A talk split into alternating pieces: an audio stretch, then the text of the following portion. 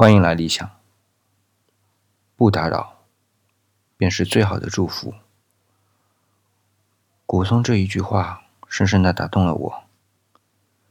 今天，古松给我们分享了一个与爱情无关的故事，就像他在节目中的那句：“爱已经与爱没有关系了。”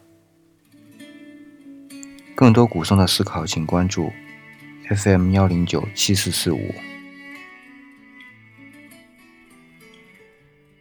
今天凌晨的三点多，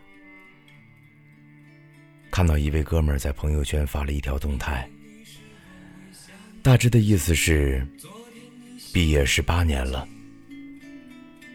此刻他才发现，他爱着他的一个同学，给他回复了一条评论。追回来，我看你行。他回复道：“结婚了，孩子都有了。”一时不知道该说什么好。可能有的人会说：“十八年，十八年后还爱着那个人，这是真爱。”也可能有人会说。错过的就不是对的，可能还会有人说，错过了太遗憾，追回来。老实说，我真实的想法，十八年了，十八年后，身为人父的他，和十八年前。你认识的那位年轻貌美的同学，还是一个人吗？你知道这些年他经历了多少？他的变化有多少？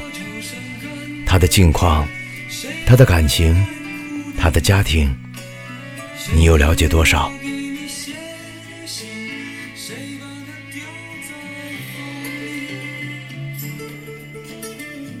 就像我们在街上经常能看到的穿着时髦时尚的帅哥靓女一样，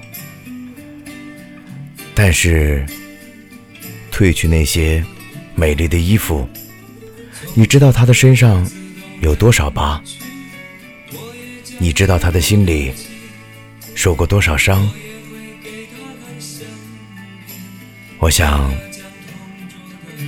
这些可能我们都看不到。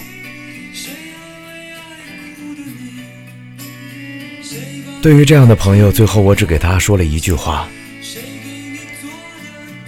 不打扰，便是最好的祝福。可能有的时候，爱虽然我们经常说，但是很多时候，爱已经与爱没有关系了。